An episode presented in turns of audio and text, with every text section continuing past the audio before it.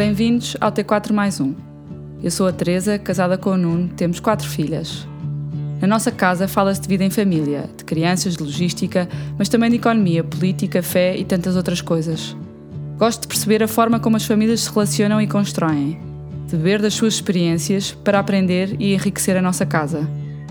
Neste podcast, vamos então conversar com algumas famílias sobre as suas dinâmicas e também ouvir especialistas que nos podem ajudar nesta caminhada. Convidamos a juntarem-se a nós, porque nesta casa de família cabe sempre mais um.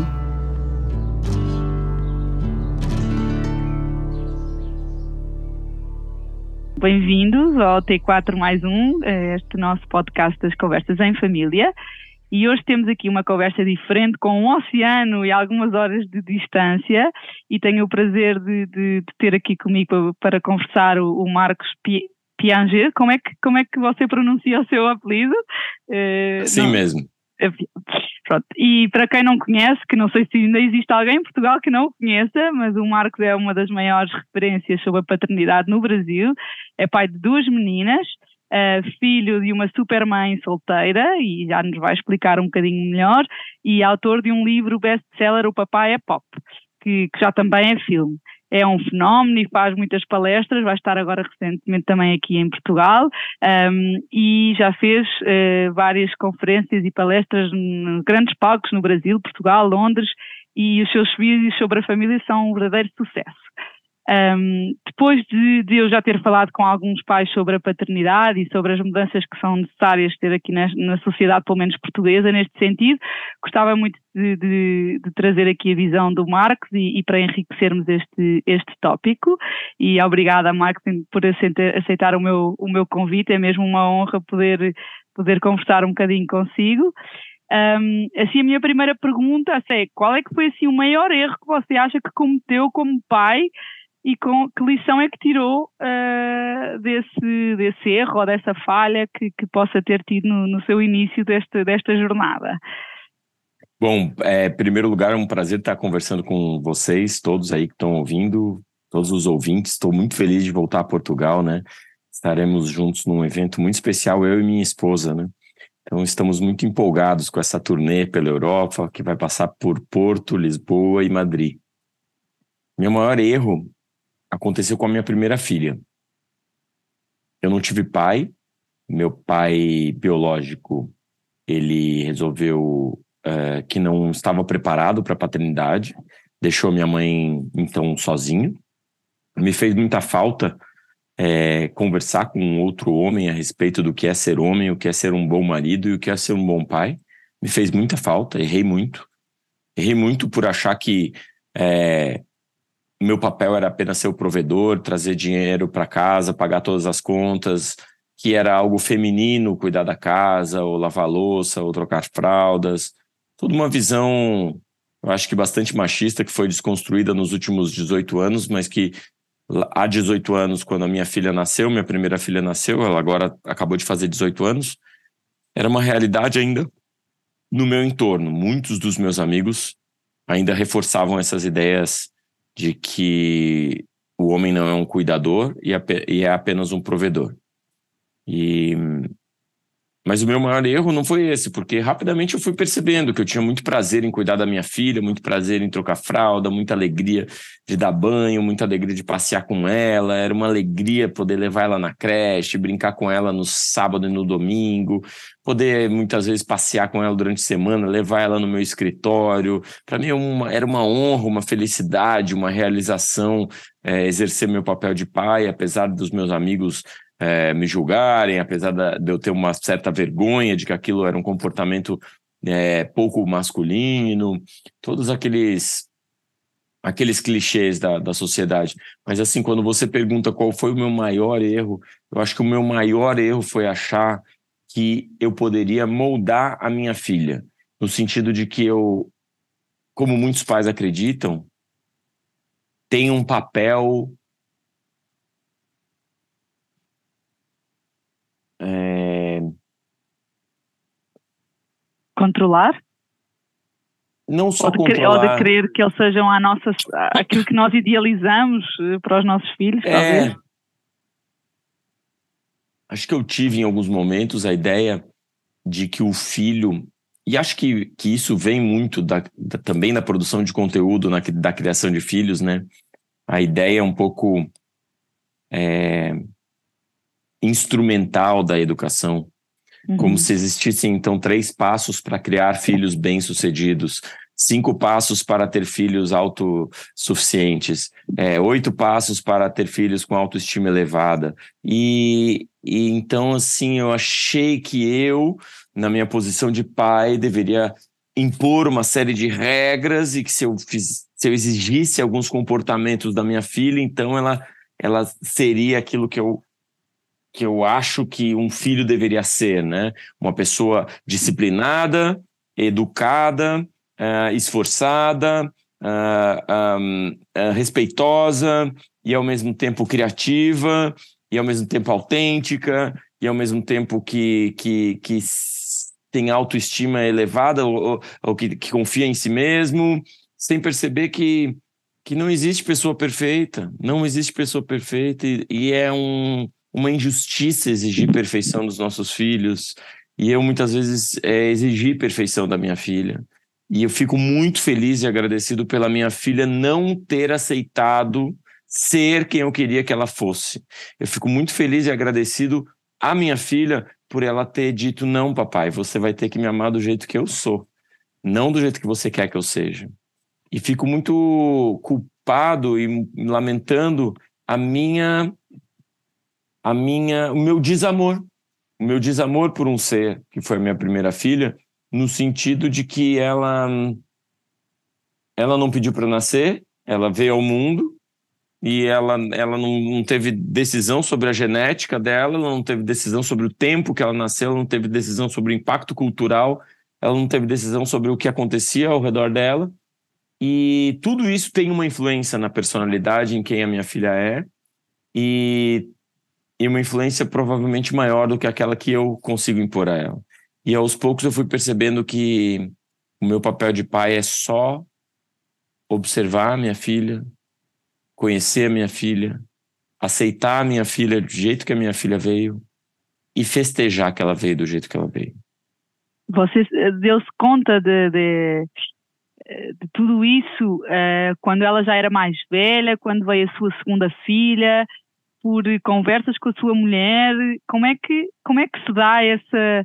Quando a pessoa tem um só filho, eles são pequenos, eu penso, quando eu tinha um, a minha primeira filha, nós construímos essa idealização para eles. Queremos que eles sejam a melhor versão de nós, é, não é?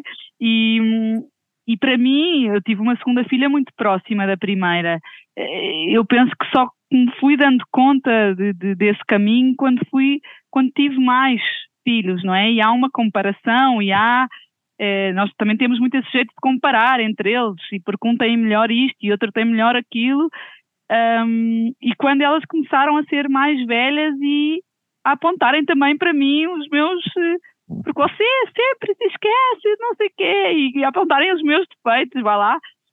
Um, e foi aí que eu me dei conta. Com, como é que se foi dando conta desse, desse, uh, dessa viragem uh, que falou. Uh...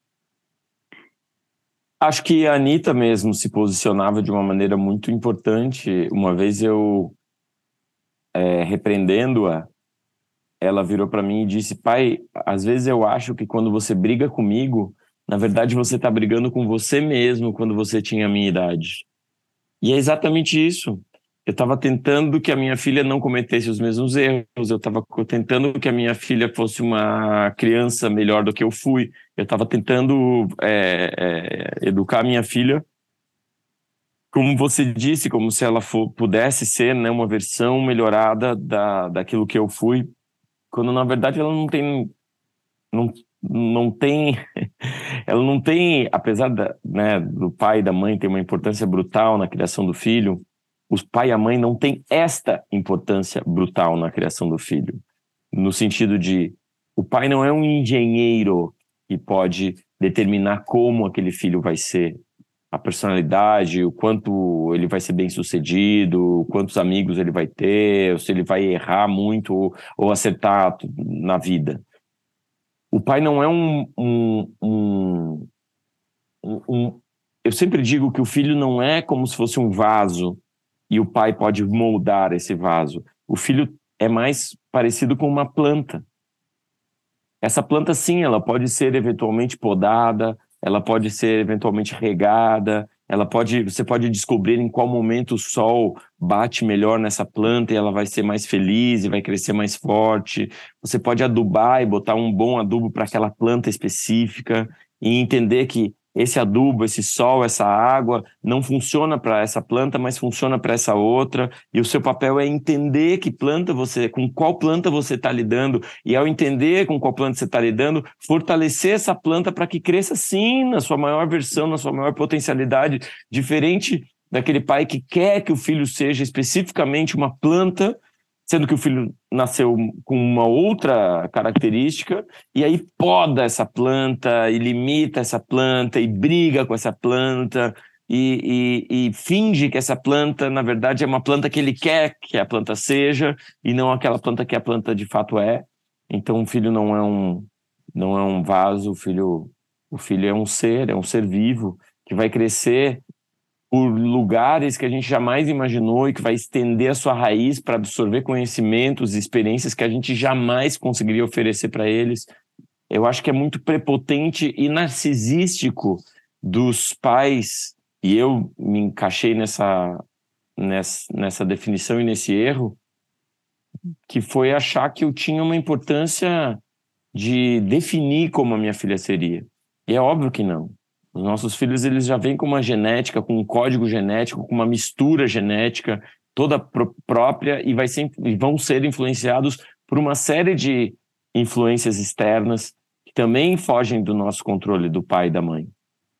Nosso papel de fato é conhecer bem essa planta, demonstrar que a gente gosta dessa planta, que a planta veio do jeito que a gente não esperava e que a gente não sabe cuidar daquela planta direito, mas que a gente está se esforçando porque a gente quer criar um vínculo de conexão e afeto com aquela planta e que a gente se dispõe a estar tá ali disposto a ser o, o melhor cuidador daquela planta. E é só esse o nosso papel. Você uh, põe-se muita pressão, uh, sentia uma grande pressão neste papel de pai por não ter tido essa referência na sua uh, na sua infância, sentia que tinham aqui um, uma responsabilidade maior uh, ou punha-se assim alguma pressão mais especial para conseguir corresponder por não ter tido essa, essa referência natural e a buscar outras referências para conseguir corresponder? Todos nós somos atravessados pelos nossos traumas. Uhum. Certamente, tudo que eu fui como pai teve influência de tudo que eu fui como filho, Claro. Tudo que eu fui como criança. Certamente eu quis mostrar em algum momento para o meu pai biológico que ele não conseguiu me criar, mas que eu conseguiria criar bem uma criança. Certamente eu quis mostrar que ele perdeu muita coisa ao me abandonar, abandonar minha mãe grávida, né? Certamente eu quis educar a minha filha da forma como a minha mãe me educou, esquecendo que os tempos são outros, esquecendo que a biologia da minha filha é outra, esquecendo que a neurociência já nos ensinou tantas coisas novas que a minha mãe não sabia. Então, somos todos atravessados por traumas do nosso passado uhum. e somos todos governados por crenças. Temos crenças. E eu tinha uma crença de que a minha filha deveria ser disciplinada, e por isso acho que em alguns momentos demonstrei autoritarismos e, e comportamentos agressivos, não só com a minha primeira filha, mas com a, minha, com a segunda filha também. Lamentavelmente, minha segunda filha é uma que é uma um ser maravilhoso de luz, bondoso, é, fofo, agradecido, é, generoso, é, encantado, criativo, é um ser assim é, muito que vê tudo de forma muito positiva. Em algum momento da, da minha paternidade eu achava que que o castigo, que o grito, que a privação daquilo que ela gostava era a única ferramenta que eu tinha para discipliná-la, né? uhum. sem saber que, que a minha filha só seria disciplinada pelo meu exemplo. sem saber que tudo que eu faço, na verdade, é o que eu ensino para as minhas filhas, né? Por que, que você que... acha que é tão difícil para os homens fazer este, um, este e as mulheres também têm que fazer algumas alterações, não são só os homens, não é? Mas, mas culturalmente com esta com esta história que nós temos e do pai ter que providenciar, trabalhar e a mulher uh, ficar mais em casa, uh, por que é tão difícil, por que está a ser tão difícil esta mudança? Um, é porque os homens têm que mostrar ah, mais humanidade, mais fragilidade, mais emoção e isso é, é mais difícil para os homens, até biologicamente, do que, do que para as mulheres, um, de, de, mostrar esta vulnerabilidade também. Uh, porque é que acha que, é, que, que esta mudança uh, é difícil de, de fazer uh, na sociedade? Bom, a gente sabe, então, falando de biologia, biologicamente a gente sabe que os estudos da neurociência afetiva, o professor Jacques Panzer, ele fala a respeito das áreas do cérebro relacionadas uhum. às nossas emoções, e está muito claro para a ciência o quanto a mulher libera uma série de é, hormônios de cuidado. Uhum. A neurociência percebeu que o cérebro feminino é profundamente afetado pela gravidez, pela gestação, de forma uhum. que ela sim tem uma propensão biológica a ser mais cuidadora, visto que engravida, gesta um bebê e, portanto, em, em, em um sentido biológico de sobrevivência, é, o bebê dependeria desse cuidado, desse afeto, desse, desse carinho. Mas a biologia também fala que se o homem tem esse contato, de preferência pele a pele com esse bebê, esse homem, esse, independente se ele é pai biológico ou não, mas esse homem uhum. que cuida de um bebê, ele também tem incentivados os seus, as suas áreas de cuidado, áreas essas que não são incentivadas no comportamento geral do homem. Então a gente sabe que é biológico e é também cultural. Em geral, a gente colocou a mulher nessa posição de cuidado, porque biologicamente ela amamenta, biologicamente ela gesta, então a mulher será então uma cuidadora e o homem seria então, eu faço entre aspas aqui o provedor, porque a gente já está há mais de 100 anos com mulheres entrando no mercado de trabalho, se saindo muito bem no mercado de trabalho, sendo ótimas profissionais no mercado de trabalho, conquistando espaços em empresas no mercado de trabalho, e o homem não fez esse caminho inverso, que é um caminho também muito saudável para o homem, de se transformar num cuidador. Eu brinco que assim como o açúcar era algo raríssimo na natureza, e a nossa biologia, portanto, foi construída por milênios salivando e indo atrás de açúcar, e quanto mais açúcar a gente come, mais a gente quer comer. E hoje em dia a gente precisa criar sistemas que não nos levem a comer açúcar demais, de forma que isso vai causar uma série de problemas de saúde para a nossa biologia. A gente já entende, então, racionalmente, que aquilo que o nosso, a nossa biologia, o nosso corpo quer ou seja, o açúcar, a energia do açúcar, é algo que está muito abundante hoje em dia. E, portanto, a gente tem que controlar o consumo de açúcar, senão a gente morre, senão a gente tem doenças, isso é prejudicial para a nossa saúde. Dessa mesma forma, a gente não pode se deixar guiar pela nossa biologia construída evolutivamente nos últimos milênios. A gente tem que se deixar guiar pela racionalidade, pelo córtex pré-frontal, pelo entendimento que faz bem ao homem atual, o homem moderno, o homem de 2023, se transformar também num cuidador, desenvolver suas capacidades de sensibilidade. Agora, o homem ele tem uma tremenda prisão nesse sentido, uhum. porque não nos permitem não nos permitem sentir nenhuma emoção a não ser uma, a raiva. Uhum. Quando a gente fala de Paul Ekman, o Paul Ekman é aquele estudioso que entendeu as emoções base. Para quem está ouvindo, o clássico entendimento dessas emoções está no filme Divertidamente da Pixar. Você vai ter lá as emoções: tristeza, alegria, nojo, medo e raiva.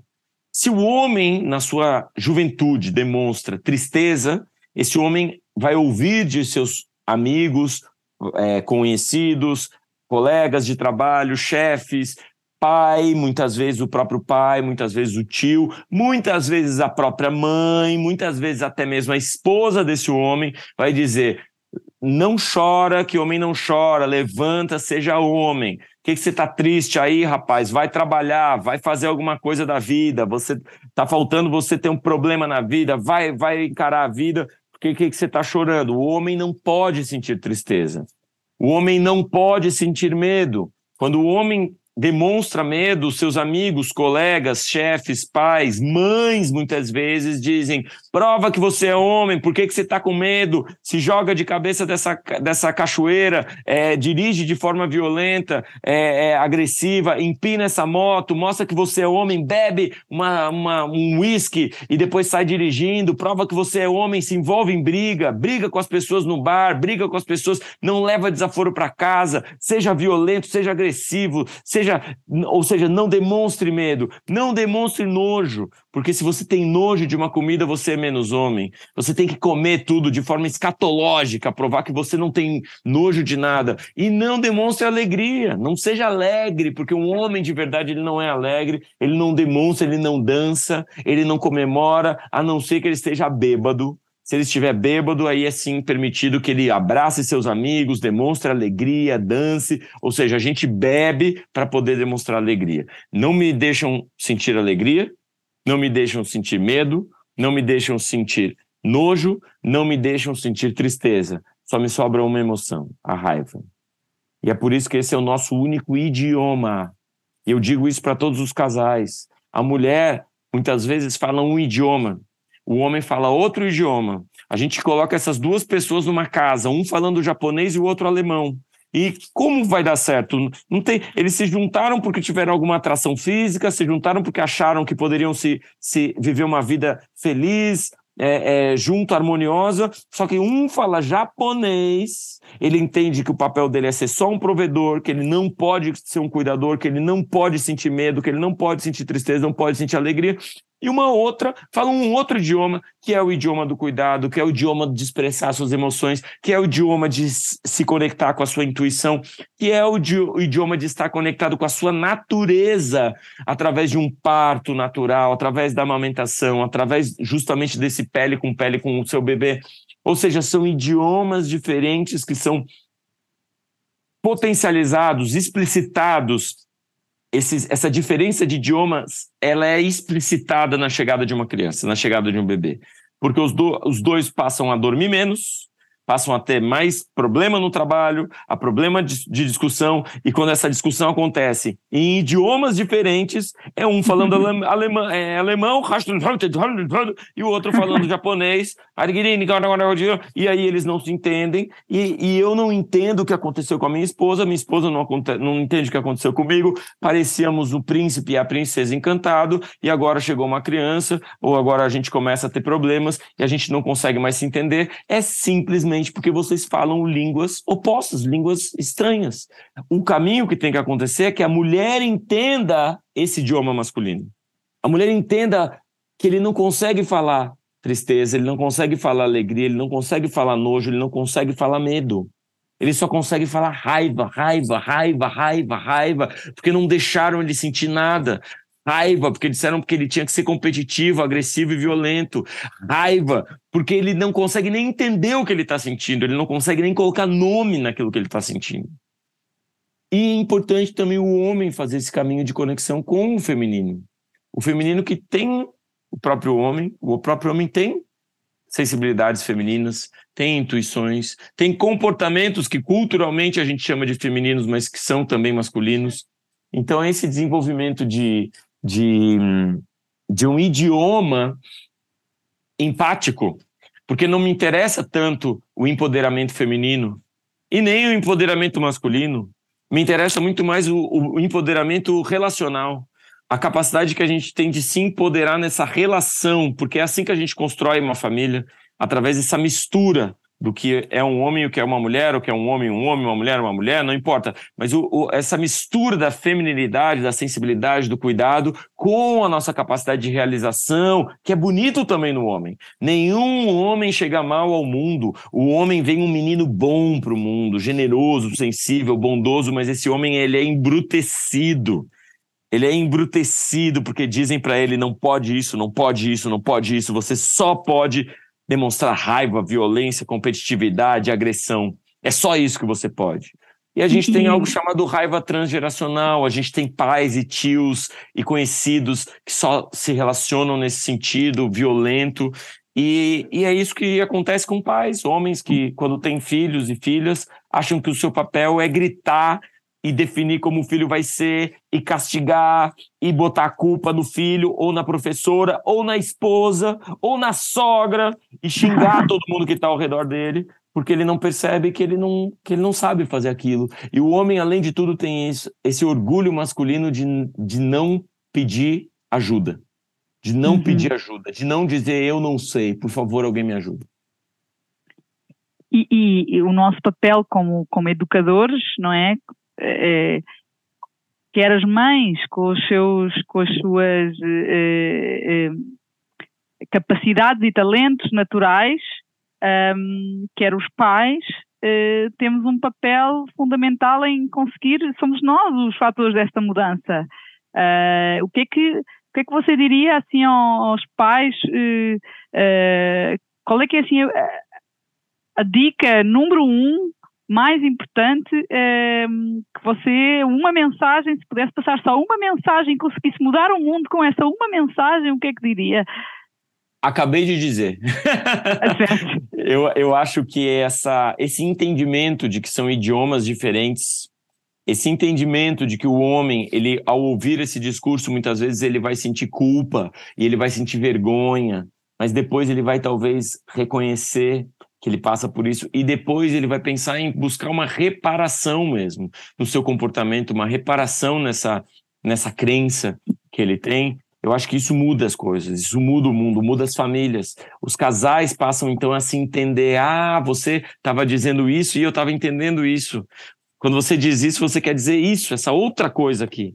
E assim, essa busca por entendimento nos transforma em casais mais conectados, pais mais atentos, é, é, filhos mais agradecidos, homens melhores, mulheres melhores, então, essa, essa busca por um empoderamento relacional, por um entendimento do que o outro gênero passa, as influências dos nossos traumas, da nossa cultura, das nossas crenças, da forma como a gente foi criado e como isso influencia. Jung tem uma frase que eu adoro: enquanto você não torna o inconsciente consciente, você é guiado por isso e vai chamar isso de destino. A gente chama de destino aquilo que nos acontece, quando na verdade a gente está sendo guiado pelas nossas crenças, os nossos traumas, a forma como nos disseram que a vida é, ao invés de justamente fazer esse caminho de olhar para dentro e dizer como que eu posso me conhecer, como que eu posso curar meus traumas, como eu posso entender meus gatilhos, como eu posso racionalizar meu comportamento e aí sim me comportar de uma forma mais saudável. Ouvi um vídeo seu, agora pegando aqui numa coisa que disse, vi um vídeo, um vídeo que dizia que nós somos muito bons a reclamar e muito, e muito ruins em agradecer.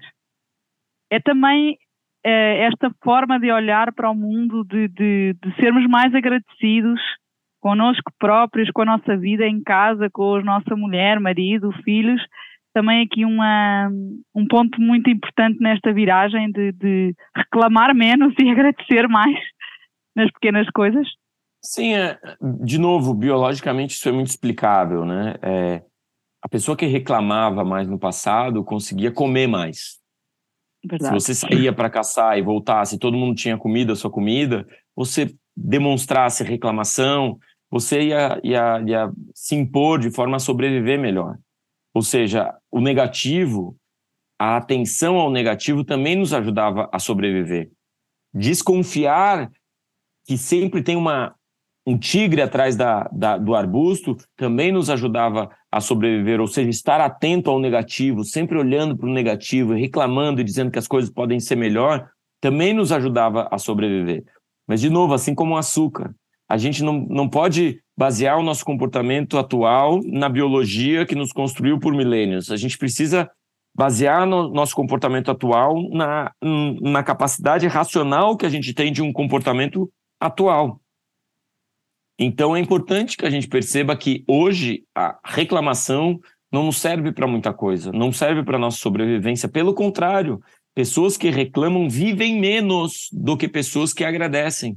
Pessoas que têm uma visão positiva, uma visão mais agradecida, de maior gratidão, uma visão positiva daquilo que está ao seu redor, vivem mais, têm menos doenças e têm menos é, é, é, afastamento por, por afastamento do trabalho por contas de, de saúde. Ou seja, você ter uma postura positiva te ajuda a sobreviver hoje em dia. É o contrário do que aconteceu no passado. Então a gente precisa ir contra aquilo que a gente acredita, contra aquilo que muitas vezes é a nossa tendência biológica. E a gente precisa tomar uma decisão, uma decisão pela gratidão, uma decisão pela, pela conexão positiva com o nosso redor, uma decisão pela, pela conexão positiva com as nossas virtudes, os nossos talentos, as nossas habilidades, uma crença positiva no que a gente é capaz, uma crença positiva no que o outro é capaz, que os outros são bons, e uma crença positiva no futuro. E isso hoje, em 2023, nos ajuda a sobreviver muito mais do que reclamar. Uh, tinha aqui mais uma pergunta que é: você é pai só de meninas, eu também só tenho meninas em casa, não é? E então uh, eu penso essa sua, essa sua uh, jornada de influenciar os pais, homens, você não tem filhos homens para educar nesse sentido o que, o que é que acha que, que, que é importante para si na educação de meninas para ajudar nesta jornada de, de, de, de, mudança também no, no papel do pai. Não sei se me fiz entender, eh, mas eh, Bom, eh, o que é acho... que nós podemos fazer também numa educação de mulheres um, ehm, para, para ajudar em toda esta transformação? Apesar de não ter tido filhos meninos, eu acho que é importante falarmos sobre a educação de meninos. Uhum. Um menino, ele não vem mal ao mundo, como eu já disse, ele vem é bom é claro. ao mundo. É importante criar esse menino com virtudes e valores, ensinar a ele que você não é menos homem se você cuida, se você é sensível, se você ouve, se você fala dos seus sentimentos, se você pede ajuda. Por quê? Porque ele sabe no íntimo que isso é o correto. Eu, como menino que fui, me lembro que eu achava uma violência quando alguém dizia levanta que o homem não chora, é... você vai vai pegar as menininhas geral, você vai, vai você tem que pegar as meninas à força, dar beijo na boca das meninas. É uma violência aquilo, o próprio menino percebe isso. Mas de tanto ouvir, de tanto perceber que esse é o comportamento padrão, ele se constitui, ele se constrói olhando outros homens. Por isso que é importante pais e mães de meninos fortalecerem essas virtudes, falarem sobre isso, sobre como a sociedade se comporta de uma maneira terrível, sobre como esse menino vai ver exemplos muito ruins para a construção do homem que ele vai ser, sobre como ele vai ser diferente desses homens que estão ao redor dele e sobre como existem alguns homens inspiradores.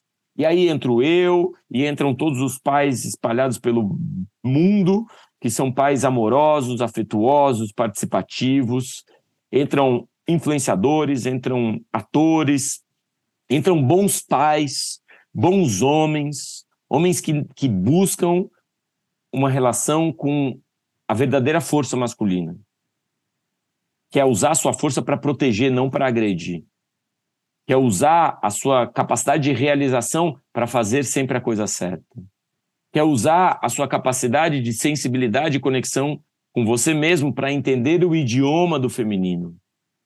Que é não ser feminino, 100% feminino, mas é usar a sua força masculina de conexão com o seu melhor, de realização, de, de ousadia, de exploração do mundo, que são todas essas características biologicamente muito masculinas. E usar isso para o bem, não usar para desrespeitar ninguém, agredir ninguém. E isso que constitui um bom homem. Então, o menino ele precisa também de bons exemplos, ele precisa ao redor dele ter irmãos mais velhos que o inspirem, tios que o inspirem, um pai que o inspire. Por isso que é importante a gente espalhar homens bons pelo mundo, né? Uhum. E quanto às meninas, criar bem, bem as meninas é criar uma menina livre, né? Uma menina que confia nela mesma, que tem coragem de enfrentar o mundo.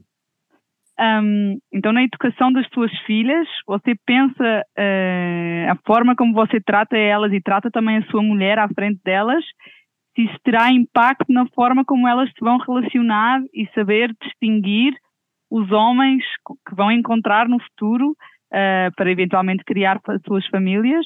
Uh, se, se, pensa que isso pode ter impacto. eu em casa penso nisto, de, de de hum, a forma como o meu marido me trata à frente das minhas filhas é importante para elas perceberem como é que um homem deve tratar uma mulher, não é? Se, se, uh, se termos cuidado, se discutimos ou não discutimos à frente delas de uma forma mais ou menos agressiva, ou se ele me dá um beijinho à frente delas, que isso é importante, um abraço, e elas ficam até um pouco sem jeito quando nos vêm dar um abraço, mas é importante para perceberem que, que, que um homem tem que cuidar e tratar uh, dessa forma. Sim, acho que sim. Da mesma forma que nós somos influenciados pelo, pela forma funcional ou disfuncional que os nossos pais nos criaram, estaremos né, no nosso dia a dia mostrando que é possível um casal se dar bem, um casal conviver, um casal se respeitar. Né? O mais importante é isso. Mas também mostrar que o casal nunca não é perfeito, nunca vai ser perfeito, né? Claro. Que o casal sim tem momentos de, de, de talvez de briga, nem discussão, que aqui em casa a gente tem uma regra de não brigar, não, não levantar voz, não, não, não discutir na frente das meninas e, e tentamos nunca discutir assim é, de forma agressiva, nunca, né? Eu e minha esposa, a gente está junto há mais de 20 anos, a gente tenta conversar sempre, conversar de forma respeitosa, entender uh, o que a outra pessoa está falando, né? E não tentar simplesmente ganhar uma discussão. E todas essas eu acho que são, sem dúvida, influências que a gente vai deixar para os nossos filhos, a forma como a gente constrói uma relação é uma, é um, é um, uma influência. Mas também não vamos nos enganar. Se brigarmos e se formos agressivos e, e nossos filhos vão perceber que isso não funciona, que isso não é legal e vão buscar a forma deles uma, um relacionamento amoroso que funcione para eles. Então, de novo, é importante a gente buscar ser bom marido e boa esposa, não tanto para fazer uma espécie de teatrinho para os nossos filhos, porque eles vão ter as suas peculiaridades, as suas escolhas, as suas decisões com seus com seus parceiros de vida, mas pela gente mesmo, uns pelos outros, né? Viver uma vida de verdade naquele casal. Né? Sim, mais para finalizar, você acha, eu um, eu sinto que, que esta era digital que nós estamos, não é? Com, com tanta informação, com, uh, com tantos estímulos a toda a hora no, no, na internet, no telemóvel, na nossa mão, com tantos conteúdos, uh, com podermos trabalhar em todo lado, uh, toda a hora, que está a dificultar esta tarefa da, da maternidade e paternidade, porque a qualquer momento nós estamos com os nossos filhos, mas não estamos, porque estamos conectados um, e, e, e, sinto que isso é um, dos maiores desafios da atualidade, dos pais da atualidade, é, é conseguirem dar tempo uh, e desconectar para estar com os seus filhos. Uh, os, nossos, os meus pais não, é? não tinham internet quando eram pais, então quando estavam connosco, estavam connosco. Um, e eu sinto que isso é assim o maior desafio da, da, da atualidade. Um, não sei se, se, também vê isso ao seu redor, que, que isso é um problema um, nos pais de hoje em dia que não dão atenção, que não, que não, que não conseguimos parar para estar. Uh, como é que você vê esse, esse tema? Ou como é que tenta na sua vida também, como pai, uh, ainda por cima porque é um criador de conteúdo vivo disso, não é? Um, como é que tenta jogar isto e que, que também possa inspirar eh, outros uh, pais e mães nesse desafio o, grande? O meu celular, ele não faz barulho há mais de 10 anos. Há mais de 10 anos, meu celular está sempre no silencioso. Nunca alguém vai me telefonar e eu vou atender. Nunca alguém vai me mandar uma mensagem e ele vai apitar. Nunca alguém vai me mandar um e-mail e ele vai tremer. Nunca. Há mais de 10 anos, desde que as minhas filhas eram muito pequenas, meu celular não interrompe, não fura a fila na minha relação com as minhas filhas e na minha relação com a minha esposa. O celular não faz ser drásticos, não é? Eu, eu só olho para ele quando eu quero olhar para esse celular aqui. Outra coisa, apaguei do celular é, joguinhos que me faziam perder tempo. Outra coisa, conversei com a minha filha sobre os perigos das redes sociais e sobre como existe um impacto nas redes sociais na autoestima feminina. As pesquisas todas é, a pesquisa atrás de pesquisa comprova que as meninas são impactadas negativamente com o uso de redes sociais. De tanto conversar com a minha filha, ela decidiu não ter redes sociais. A minha filha de Uau. 18 anos não tem rede social, não tem TikTok, não tem Instagram, não tem Facebook, não tem é, Snapchat. A minha filha de 18 anos, diferente de todos os seus amigos, não tem redes sociais. A minha filha mais nova, de 11 anos, não tem celular. Uma criança de 11 anos não precisa ter celular. Uma criança de 11 anos precisa ter livros. Livros.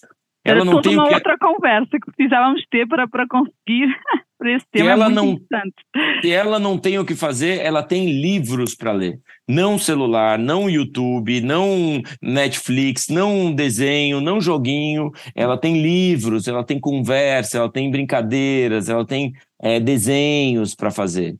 É, eu não posto stories da minha vida pessoal. Eu não sou aquele pai que fica filmando meus filhos e mostrando minha esposa e mostrando minha viagem e dizendo, ó, oh, estou indo trabalhar, ó, estou chegando em casa, olha como meu carro é bonito, olha como a minha viagem para Disney é linda, olha minhas filhas aqui estudando, olha como a minha vida é perfeita. Eu não faço isso porque isso é mentira, é mentira. Eu também não fico entrando em polêmicas na internet. Ah, porque aconteceu isso com a Luana Piovani, eu preciso me, me manifestar que a Luana Piovani disse isso, eu vou me falar. Ninguém quer saber a minha opinião, porque o meu papel é ser pai da minha filha, é ser marido da minha esposa, é ser filho da minha mãe. Esse é o meu papel, meu, meu papel principal na vida. É eu ser um bom marido, um bom pai, um bom homem, presente na vida da na minha família.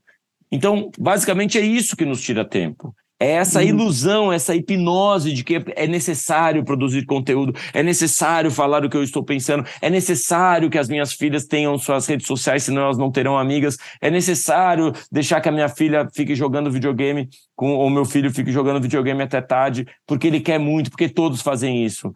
A minha mãe me falava uma frase que é muito inspiradora, toda vez que eu pedia para ela coisas caras, ela não tinha dinheiro para nada, e ela me dizia: por que, que você quer ganhar essas coisas caras? E eu dizia: porque todos os meus amigos têm. E a minha mãe me olhava e dizia: pois fique você sabendo que você não é todo mundo. Você não é todo mundo. Você não é, não precisa fazer o que todo mundo faz. Eu digo a mesma coisa, mesma coisa para as minhas filhas. Acho que é uma ótimo, um ótimo ensinamento para a gente perceber que existe sim tempo, muito tempo, tempo abundante no nosso dia, abundância de tempo na nossa vida. A gente só não tem prioridade.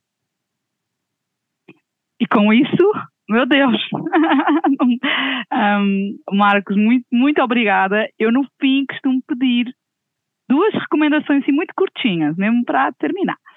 É, uma é assim, um hábito, um, uh, um hábito que vocês tenham em família, uma rotina uh, que vos aproxime, que seja que vos faça mais família. Pode ser essa, por exemplo, essa de não tem telemóvel, seria um, talvez.